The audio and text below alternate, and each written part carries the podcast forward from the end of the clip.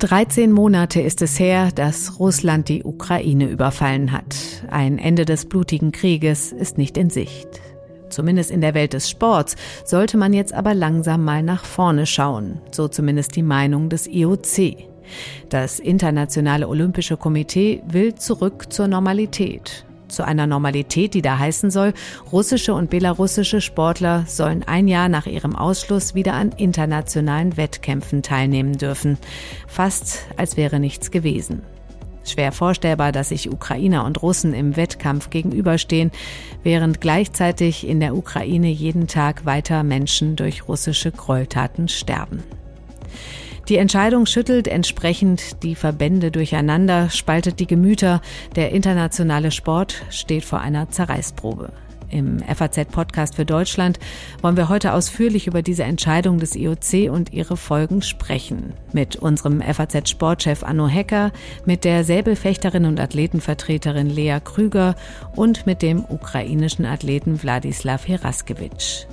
Heute ist Montag, der 4. April. Mitgeholfen haben unter anderem Kati Schneider, David Brucklacher und Felix Hoffmann. Und ich bin Katrin Jakob. Schön, dass Sie dabei sind.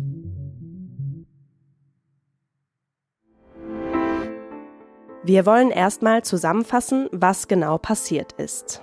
Kurz nach Beginn des russischen Angriffskriegs in der Ukraine hatte das IOC empfohlen, Athleten aus dem Land des Aggressors vom Weltsport auszuschließen. Gleiches galt für seine belarussischen Unterstützer. Politisch hat sich seitdem nichts verändert. Der Krieg tobt weiter, mitten in Europa. Vor wenigen Tagen wurde dann aber bekannt, das Komitee öffnet die Tür wieder für die Rückkehr der verbannten Athleten und empfiehlt ihre Zulassung zu internationalen Wettkämpfen. Sport und die Olympischen Spiele können ein Beispiel für die Welt sein, in der alle die gleichen Regeln und einander respektieren. Sie können uns dazu inspirieren, Probleme zu lösen, indem sie Brücken bauen, die zu einem besseren Verständnis zwischen den Menschen führen.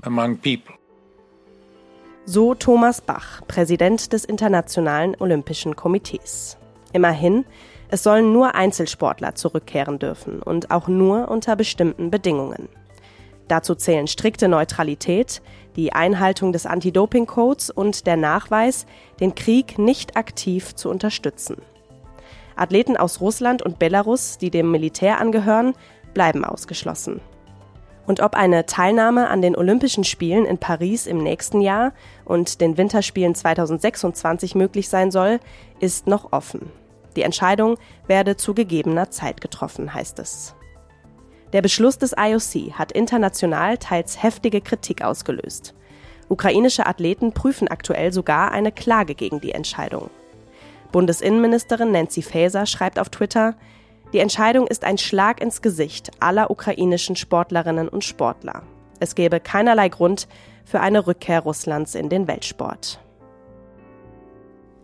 Ja, soweit die Ereignisse. Danke, Kati Schneider, für die Zusammenfassung.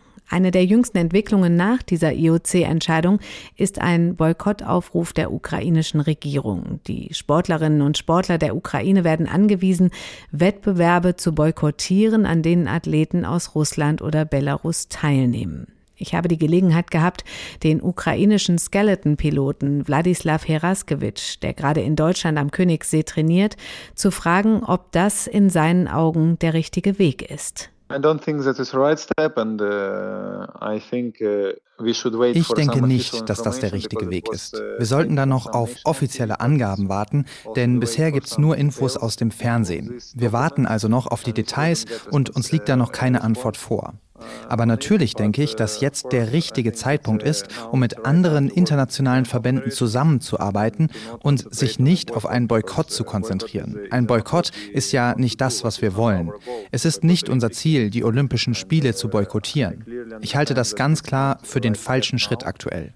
Und insgesamt wäre es ja auch unsinnig, wenn die Ukraine ohne Verbündete dasteht und nicht antritt. Darunter würden am Ende ja nur ukrainische Sportler leiden. Und gleichzeitig könnten Russland und die russischen Athleten ihr Narrativ in der internationalen Arena vor der ganzen Welt präsentieren. Und diese Möglichkeit hätten wir dann nicht. Wir würden uns einfach irgendwie selbst ausschließen, würde ich sagen. Jetzt ist die richtige Zeit, um Koalitionen zu schmieden mit verschiedenen Ländern und Organisationen und um zusammenzuarbeiten, um die Russen in den verschiedenen internationalen Verbänden auszuschließen.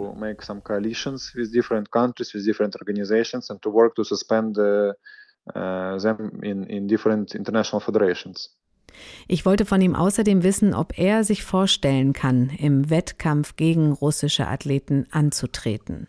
Yeah so i i i don't want to do it and like uh, it's it will it wouldn't be like uh, my decision like to to compete with them so like I I wouldn't compete with them especially like if this Ich würde nicht gegen russische Athleten antreten, insbesondere dann nicht, wenn sie für den Krieg mitverantwortlich sind oder sich für Propagandazwecke benutzen lassen.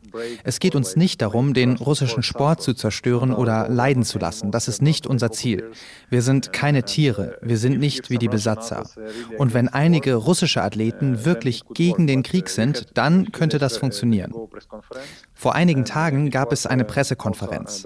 Da ist eine Gruppe von Athleten aus Belarus aufgetreten. Sie waren gegen das Regime von Lukaschenko und sie haben über die Situation in ihrem Land berichtet. Jetzt leben sie in Europa. Sie mussten ihr Land verlassen, weil sie laut dem Regime in Belarus jetzt Kriminelle sind. Sie haben das Olympische Komitee um Unterstützung gebeten, aber keine bekommen.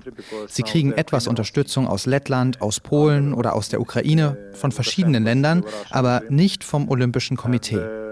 Aber meiner Meinung nach, wenn wir über die Sportler sprechen, die nicht für diesen Krieg verantwortlich sind oder sogar dagegen, wenn man ihre Position über lange Zeit erkennen kann, sagen wir über die letzten zwei oder drei Jahre, dann sollten diese Sportler auch die Möglichkeit bekommen, anzutreten. Und für solche Sportler tut das Olympische Komitee nichts. Das ist ein ganz klarer Doppelstandard. Aber klar, wenn einzelne Athleten wirklich gegen den Krieg sind, so wie diese Sportler aus Belarus, dann sollten sie auch antreten können, vielleicht im Olympia-Flüchtlingsteam. Insgesamt sollten die Vorgaben für russische Sportler deutlich strenger sein. Wir sehen ja gerade, dass die Regelungen nicht detailliert genug sind. Das Olympische Komitee ist also in einer schwachen Position. Sie können uns nicht garantieren, dass die russischen Sportler nicht doch für die Propaganda genutzt werden. Ich würde auf jeden Fall nicht gegen einen russischen Athleten antreten, der für diesen Krieg mitverantwortlich ist. Vielleicht werde ich die Wettbewerbe für Proteste nutzen. Ich könnte Interviews geben und darüber sprechen. Aber ich will den russischen Sportlern auch keine Bühne bieten. Aufgeben werde ich auf jeden Fall nicht. Das ist nicht der ukrainische Stil.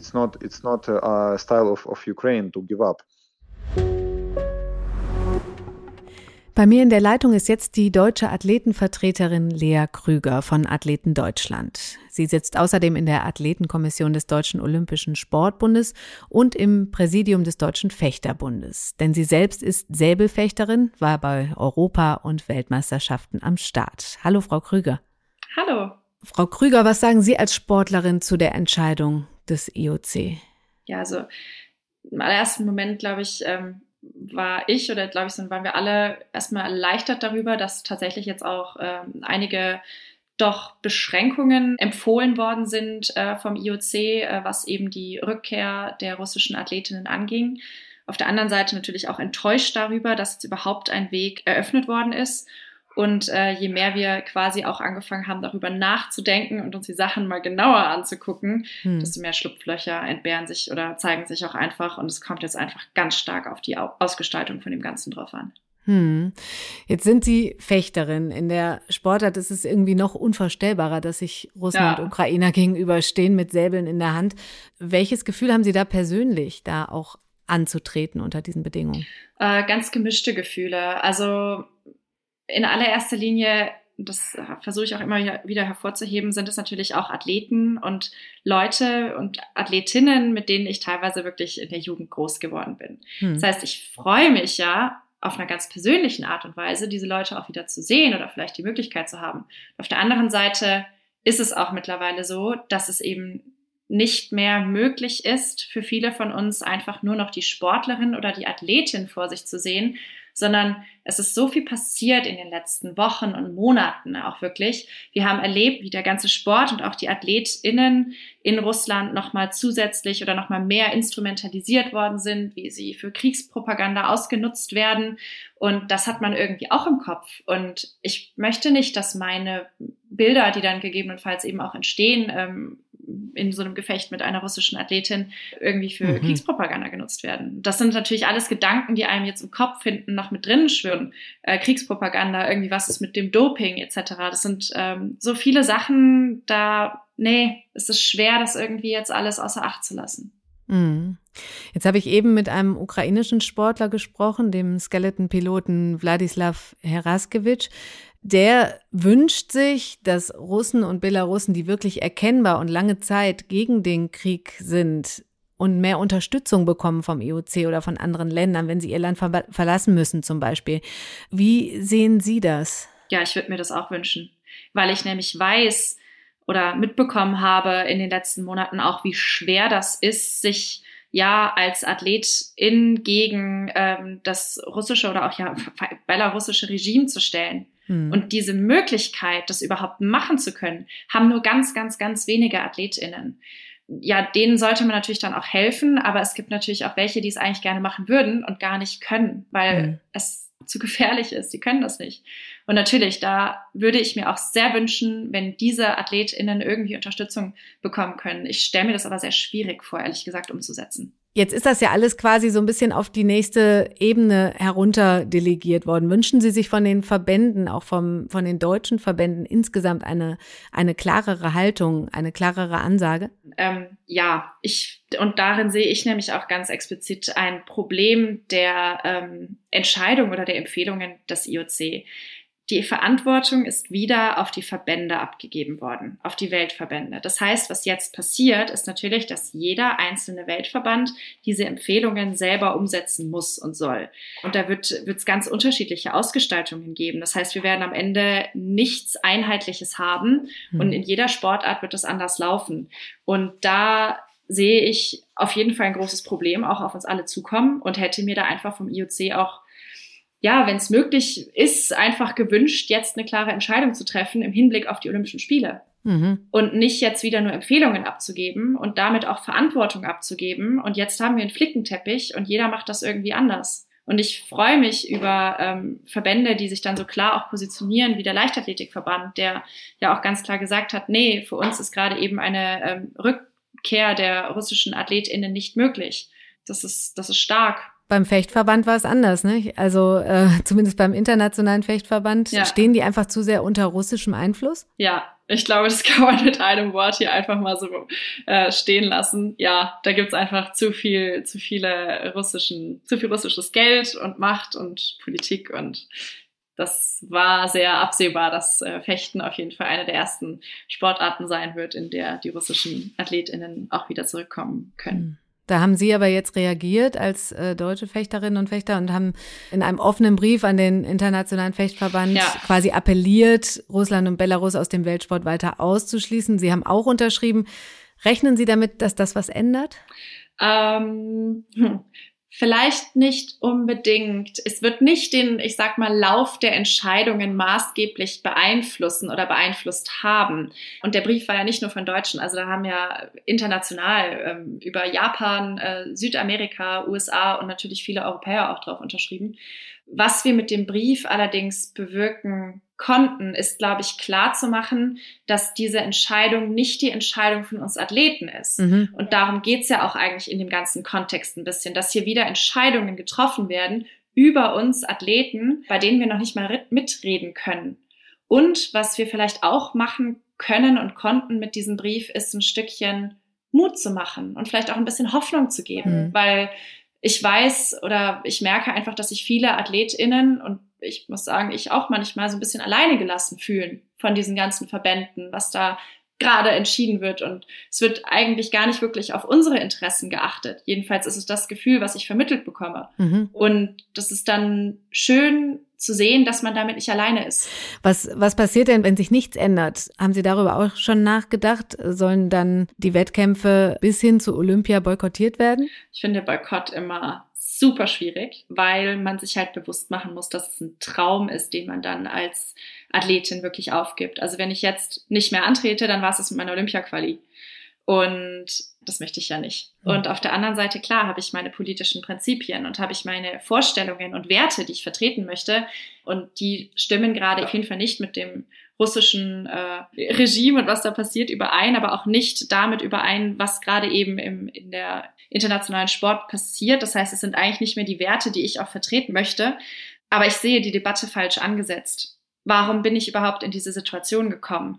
Weil eben genau Entscheidungen einfach über mich getroffen worden sind, bei denen ich nicht mitreden konnte. Und jetzt sitze ich hier als Athletin und muss mir darüber Gedanken machen, ob ich boykottiere oder nicht. Mhm. Und eigentlich hätte doch von vornherein sich die internationale Sportwelt in dem Fall zusammensetzen müssen und entscheiden müssen, was passiert mit einem Staat, der die Werte des Sports so massiv verletzt hat, wie das eben Russland in der Vergangenheit getan hat. Mhm. Und dann müssen Sanktionen ausgesprochen werden. Und dann müssen Sanktionsmechanismen geschaffen werden. Wer kontrolliert das? Etc. Und es darf nicht sein, dass es am Ende die Athleten sind, die die Leidtragenden sind und dass ich jetzt hier sitze und über einen Boykott nachdenken muss. Mhm. Frau Krüger, ganz herzlichen Dank für die Einschätzung und viel Erfolg für die nächsten Wettkämpfe. Dankeschön. Bei mir im Studio begrüße ich jetzt unseren FAZ Sportressortleiter Anno Hecker. Hallo Anno. Hi Kathi. Anno, hast du die Entscheidung des IOC erwartet? Ja, aber dazu musste man kein Prophet sein. Das war völlig klar, dass es so kommen würde, auch wenn das äh, IOC ein paar Nuancen von dem abgewichen ist, was man so vorher gedacht hatte. Also äh, jetzt zu sagen, wir empfehlen allen internationalen Fachverbänden, Athleten aus Russland und Belarusland wieder zuzulassen, es sei denn, sie sind ja Militärangehörige oder gehören den Sicherheitsorganen an, sind quasi bezahlt an so einem Auftrag des Staates unterwegs. Das mhm. war vorher noch nicht so ganz so zu erkennen, war aber eigentlich klar, äh, dass es in diese Richtung gehen würde und auch, dass Mannschaften ausgeschlossen sein würden. Also der Mannschaftsverbund, mhm. zum Beispiel eine Basketballmannschaft oder Handballmannschaft und so, das hatte sich auch schon angedeutet, war aber noch nicht so ganz klar. Mhm. Das Ganze ist ja hoch umstritten. Welchen Grund siehst du denn für die Entscheidung des IOC? Ja, eben keine moralischen Gründe und auch keine menschenrechtlichen Gründe. Ich gehe davon aus, dass IOC-Präsident Thomas Bach ähm, das tut, ähm, aus seiner Sicht tun muss, was er immer tut. Er versucht, die Einheit der olympischen Bewegung zu bewahren. Und diese Einheit ist gefährdet, weil der Blick auf den Angriffskrieg der Russen in der Ukraine, auf die Ukraine und in der Ukraine ein Blick ist, den eben nicht die ganze Welt teilt. Mhm. Das sehen manche anders, manche äußern sich nicht dazu. Und äh, so, sag mal, auf Kontinente oder Länder verteilt kann man sagen, und das weiß man ja, äh, die Chinesen sind da sehr, sehr zurückhaltend, mhm. die Inder sowieso, die Brasilianer sagen, wir wollen mal vermitteln, aber Waffen schieben wir nicht rüber. Die Afrikaner, das sind, äh, ist eine große Gruppe von äh, nationalen olympischen Komitees, die dem IOC äh, zu verstehen gegeben haben, so wie man uns das darstellt, dass eine große große Mehrheit eben nicht sich da beteiligt ähm, an der ja, Geißlung äh, dieses Angriffskrieges und dann eben auch nicht dafür wäre, dass äh, Russen und Belarussen ausgeschlossen würden. Hm, und, und ja, und dann ist klar, wenn Bach äh, das jetzt durchsetzen würde, ich sage jetzt mal die, ich nenne es mal die europäische oder mehr oder weniger die westliche Sicht, dann wäre klar, dass äh, die Russen versuchen würden, auch äh, mit anderen, mit den Indern, Chinesen und den Afrikanern zusammen, Russen haben einen großen Einfluss auch in, in Afrika als Waffenlieferanten und so, dass die dann schon klar klar machen würden, hier gibt es eine Spaltung oder mhm, unterschiedliche okay. äh, Sicht im, im Internationalen Olympischen äh, Komitee. Und ich gehe jetzt noch einen Schritt weiter.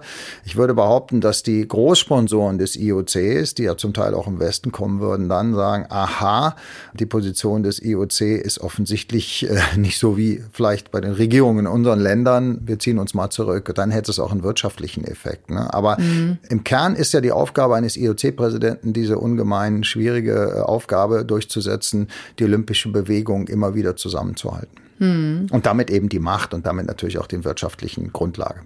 Mhm. Jetzt ähm, ist das aber ja auf große Kritik hier bei uns gestoßen, mhm. ähm, vor allen Dingen im Westen. Wie siehst du das denn persönlich, wenn da russische und belarussische Athleten wieder zugelassen ja, ich, werden? Also äh, ich bin jetzt nicht betroffen, aber ich glaube, ich habe genug Erfahrung auch aus dem Sport, übrigens auch im Zusammenhang mit der damaligen Situation im Jugoslawienkrieg. Da habe ich auch schon einiges oder während des Jugoslawienkrieges einiges erlebt. Ich weiß, dass Sport und Politik eine große Rolle spielen. Ich finde mhm. es unzumutbar, wirklich unzumutbar, dass man äh, ukrainischen Sportlern sozusagen äh, ja zur Verpflichtung macht, wenn ihr hier antretet, dann könnt ihr auch gegen Russen und Belarussen antreten. Man stellt sich das nun mal vor in den Kampfsportarten. Mhm. Ja, wir reden ja jetzt hier von einer einer ähm, grundsätzlichen Lösung. Nun, nun, nun steuern wir auf den Sommer zu und im nächsten Jahr auf die Sommerspiele.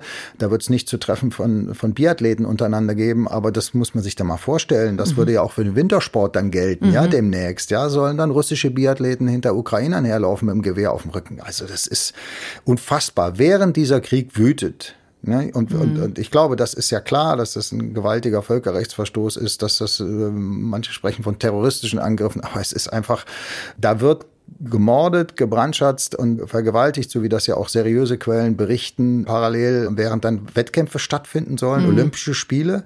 Mhm. Fechter da, gegeneinander. Fechter Fechterin. gegeneinander zum Beispiel. haben wir, den, haben wir die Wettkampfsportarten, genau, ja, aber nicht nur. Ja nicht nur. Ja. Also nochmal, das halte ich wirklich für unzumutbar. Jetzt gibt's ja ein Argument, was zumindest, wenn ich deine erste Antwort mir angehört habe, also ein bisschen vorgeschoben ist, aber es gibt das Argument, es gibt seit Jahrzehnten Kriege, im Moment Dutzende bewaffnete Konflikte mhm. weltweit. Warum werden da keine Sportler ausgeschlossen? Warum wird dieser Krieg so anders wahrgenommen? Mhm. Was sagst du dazu? Ja, ähm, das ist ein, eins, äh, ein Argument auch des IOC gewesen und von ja. anderen auch, hört man auch aus Afrika. Ähm, IOC-Präsident Bach sprach eben von 70 Konflikten. Oh, das ist schon mal eine andere Formulierung. Kriege und Konflikte, sind das Bürgerkriege? Das, meine erste Antwort darauf wäre, warum soll man den Fehler wiederholen? Mhm. Ja, natürlich gab es diese Fehler. Ich meine, wir hatten äh, den Irakkrieg äh, unter Vorspiegelung falscher Tat, äh, Tatsachen. Äh, das muss man so sagen. Der Irak, Irak ist besetzt gewesen. Gleichzeitig hat es natürlich Olympische Spiele gegeben. Aber da würde ich dann sagen, äh, wir wollen uns doch, wir wollen doch immer besser werden ja. ja und klüger werden. Ja. Also da würde ich erstmal sagen, nein, diesen Fehler sollten wir nicht wiederholen. Das zweite Argument ist, dass dieser Angriffskrieg der Russen nein, doch noch ein etwas anderes Gewicht hat. Die Russen sind ein gewaltiger Machtfaktor Faktor im Sport. Mhm. Das haben wir ja in den letzten bald zehn Jahren immer wieder gesehen. Ja, vom äh, Dopingskandal, der ja bis heute noch nicht zu Ende gebracht ist, aufgeklärt ist, dann auch über all das, was dann parallel oder danach passiert ist, Besetzung der Krim. Mhm. Äh, man weiß, dass in, der Einfluss in den internationalen Fachverbänden sehr weit reicht. Also das finde ich ähm, ja, ist auch nochmal ein ziemlich äh, entscheidendes und gewichtiges Thema. Mhm.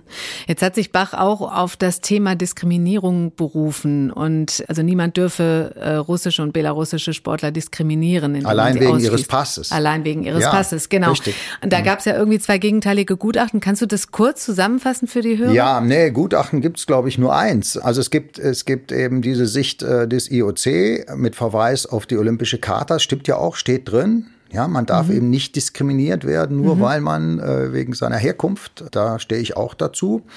Die Frage ist nur, ob es so ähnlich wie im Grundgesetz, nicht? Ob, also jeder einzelne von uns hat einen Anspruch, freie Meinungsäußerung, aber das gilt ja nicht universell und nicht in jeder Lebenslage. Gibt es nicht vielleicht etwas, was noch da drüber steht? Mhm. Und dazu gibt es ein Gutachten, das ähm, der Deutsche Olympische Sportbund in Auftrag gegeben hat bei einer Völkerrechtlerin, Frau Professorin Viata, und die sagt ziemlich eindeutig, ja, man kann schon über sich darüber hinwegsetzen und sich die Frage stellen, ob denn nicht die Sportverbände auch die Verantwortung haben, Menschen zu schützen, die in einer vermeintlich schwachen Situation sind mhm. und sich auch dann mhm. zu dem Ergebnis kommen, dass das vielleicht mehr wert ist in diesem Moment, als, ich sag mal, die, äh, die Rechte der, der Russen zu schützen und bezieht sich eindeutig damit auf die Ukrainer und Ukrainerinnen. Und äh, ich teile diese Sicht. Hm.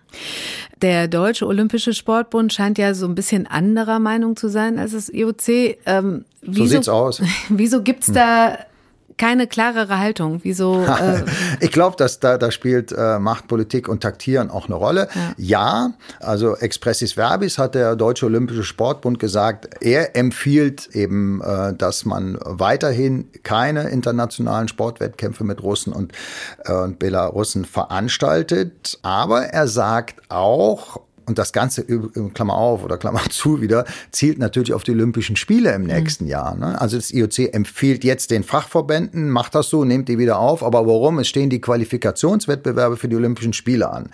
Die wollen also vorbereitet sein für den Fall, den unwahrscheinlichen Fall, dass es vielleicht zu einem Frieden kommt oder irgendwie sowas. Und dann können die ja alle wieder bei Olympia mitmachen. Mhm. Wenn sie dann keine Qualifikationen durchgezogen haben, geht das nicht. Und der DOSB sagt für den Fall ja eigentlich im Moment nicht, aber so mit Blick auf Olympia, naja, also äh, wenn sie denn nicht dem Militär angehören und wenn sie sich nicht ausgesprochen haben für den mhm. Krieg, ne, und wenn sie dem Dopingkontrollsystem unterlegen waren für einen bestimmten Zeitraum, dann sind wir auch dafür. Also die Position des DOSB ist nicht so entschieden, wie sie sich im Moment darstellt. Mhm. Also nicht so entschieden gegen die Position des IOC, wie sie sich im Moment darstellt. Und das hängt natürlich auch damit zusammen, dass man nach einer Phase der Probleme mit dem IOC in Deutschland da, ähm, ich sag mal, wieder eine bessere Beziehung aufbauen will. Mhm. Also das ist aber meine Interpretation. Ne? Okay. Der DOSB würde das bestreiten. Ja.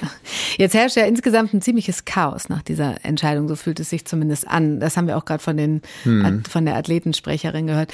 Ähm, wie denkst du, wird es weitergehen? Weil natürlich die Verbände jetzt selbst entscheiden müssen, etc. Mhm. Dann am Ende wird es auf die Athleten abgewälzt. Wie wird es weitergehen? Separate Sportveranstaltungen, mhm. Boykotte, mhm. was passiert in deinen Augen? Ja, das ist gar nicht so einfach abzusehen. Also ich, ich rechne damit, dass die Mehrheit der Fachverbände äh, die Empfehlungen des IOC annehmen werden weil es ja doch auch letztendlich eine wirtschaftliche Abhängigkeit gibt. Nicht? Mhm. Olympische Spiele müssen stattfinden, weil die internationalen Fachverbände von den Einnahmen über die Olympiade, also über den folgenden Vierjahreszyklus leben. Die kriegen das Geld. Nicht, nicht die großen Profiverbände, sondern mal die kleinen. Nehmen wir zum Beispiel mal Fechten. Ne? Mhm. Wenn sie nicht gerade von einem Russen finanziert werden, mhm. brauchen sie die Gelder des, des IOC. Deswegen werden die alle ein Interesse haben.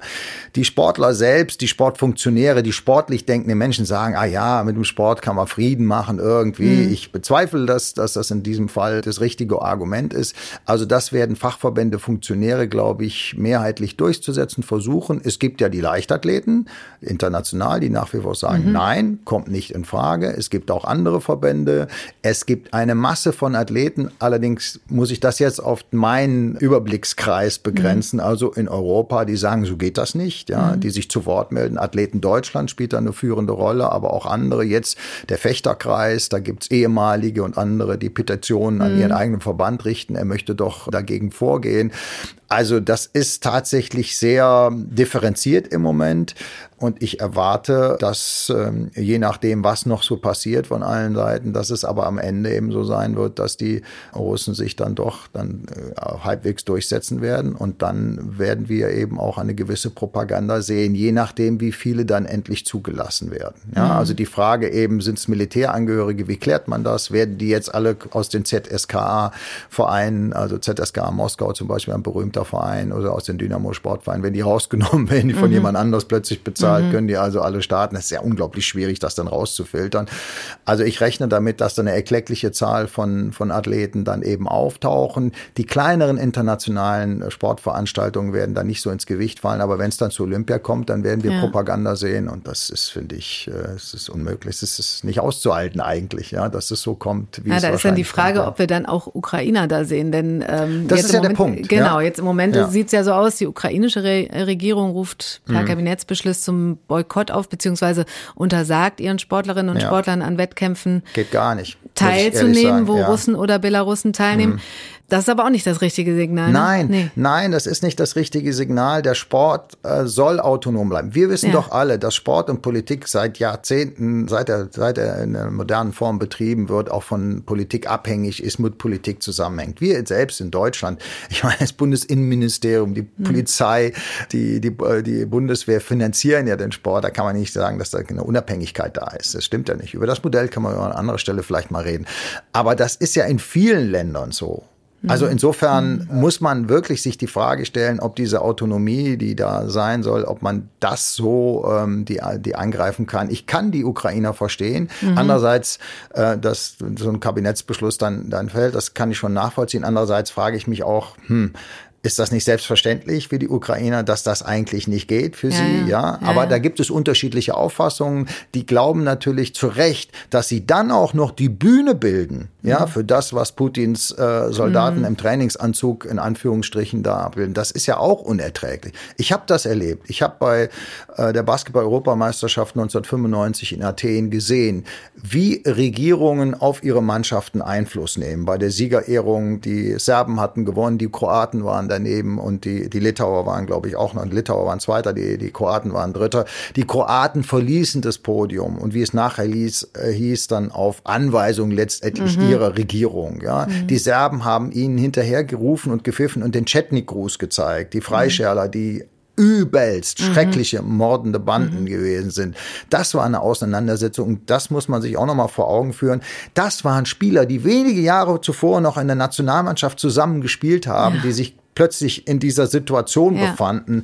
Also schrecklich, ja. Und das war natürlich wirklich ein Beispiel dafür, wie dann Regierungen auch sozusagen Einfluss nehmen auf den Sport und den, den Leuten dann sozusagen vorsagen, äh, was sie tun und lassen sollen. Das mhm. ist, das ist wirklich streng. Deswegen bin ich sehr stark für die Autonomie des Sports. Aber das heißt nicht, dass Regierungen nicht auch sagen dürfen, also Leute, wir finden das nicht gut und ja. seht mal zu, dass ihr das nicht macht. Ja, ja. Das muss der Rat an den Sport sein und das tut die Bundesregierung auch. Sie befiehlt ja nicht dem DOSB, das nicht zu tun, nee. sondern sie sagt, sie beurteilt letztendlich ja. nur, wie der Sport entscheidet. Ja. Ja. Im Moment jedenfalls noch. genau. Ja, an den ganzen Ausführungen sieht man, es geht bei großen Sportveranstaltungen immer wieder um das Thema, inwieweit Sport und Politik voneinander getrennt werden hm. sollten oder überhaupt können. Wie siehst du das? Ist das überhaupt möglich? Wir hatten es zuletzt auch bei der, ähm, bei der FIFA mit der Armbinde, die Diskussion. Ja. Hm. Es ist nicht zu trennen. Oder? Also nein, äh, es ist, es ist ja deshalb nicht zu trennen, weil da so ein gewaltiger Widerspruch erkennbar ist. Die Funktionäre behaupten immer, ja, wir müssten Sport und Politik trennen. Und es führt dazu, dass sie den Athletinnen und Athleten untersagen, sich politisch zu äußern während der Wettkämpfe. Inzwischen ja nicht mehr vorher und nicht mehr nachher, sondern während der Wettkämpfe. Also man darf eben keine Binde tragen oder nur die, ne, über die man sich sozusagen geeinigt hat. In Wahrheit ist es aber so, dass doch schon die Entscheidung, Olympische Spiele nach Peking zu geben, eine hm. politische Entscheidung ist. Ja, also der Funktionär sagt, du darfst nicht, Athlet und Athletin, du darfst nicht, hat aber selbst schon eine politische Entscheidung getroffen. Wie viel hatten wir denn? Ja, Russland war doch auch eine politische Entscheidung, die WM dahin zu geben. Nach der Krim, nach dem Überfall Krim, okay, ist vorher gewesen die Entscheidung, aber ja, ist, na, aber Peking, ja, Peking zum zweiten Mal, also Peking 2008, und dann hat man schon mal gemerkt, es wird nichts zum Besseren. Damals hieß es, na ja, also der Sport geht dahin und das wird dann sich alles irgendwie ein bisschen, bisschen besser werden. Es wurde eher schlimmer, haben unsere Korrespondenten ja dieser Zeitung eindrücklich beschrieben, dass es viel schlimmer geworden ist. Mhm. Und dann kriegen die 2022 die Winterspiele. Und was da gewesen ist, wissen wir ja im Vorfeld, mhm. während und, und insofern, ja, das finde ich äh, sehr schizophren, was da abläuft, die Position. Aber ich sehe auch, dass man das kaum lösen kann. Nicht? Also mhm. in dem Moment, in dem man politische Botschaften sendet während einer Sportveranstaltung und das zulässt, dann öffnet man natürlich eine Tür. Denn wer beurteilt denn, ob eine politische Botschaft nun positiv ist, ob sie richtig ist oder nicht? Jetzt könnte man sagen, okay, wir finden ein Gremium und dieses Gremium sagt, Mensch, die haben jetzt, sind für Menschenrechte eingetreten. Menschenrechte sind keine politischen Botschaften, sondern das ist selbstverständlich, ja. Das ist wie, wie das täglich Brot und das Wasser. Aber dann kommt eben ein anderer, der dann, keine Ahnung, ein gedungener Athlet, ja, der dann die Faust hebt für seinen Despoten zu Hause. Ist ja auch eine politische Botschaft. Dann ja. müsste man die ja gerechterweise auch zulassen. Und dann entsteht natürlich ein, dann das, ja. das wirkliche Chaos. Also wir sind in einem gewaltigen Dilemma, dessen Lösung ich nicht sehe. Ja, klare Worte von unserem Sportressortleiter Anno Hecker zum Schluss. Da kommen auch sicher noch einige neue Wendungen in den nächsten Monaten bis Olympia dazu. Das war's für heute im FAZ-Podcast für Deutschland. Ich bedanke mich bei Ihnen fürs Zuhören und freue mich über Feedback an podcast.faz.de. Morgen begrüßt Sie hier meine Kollegin Angelika Fey. Ich sage Tschüss und wünsche Ihnen noch einen schönen Abend.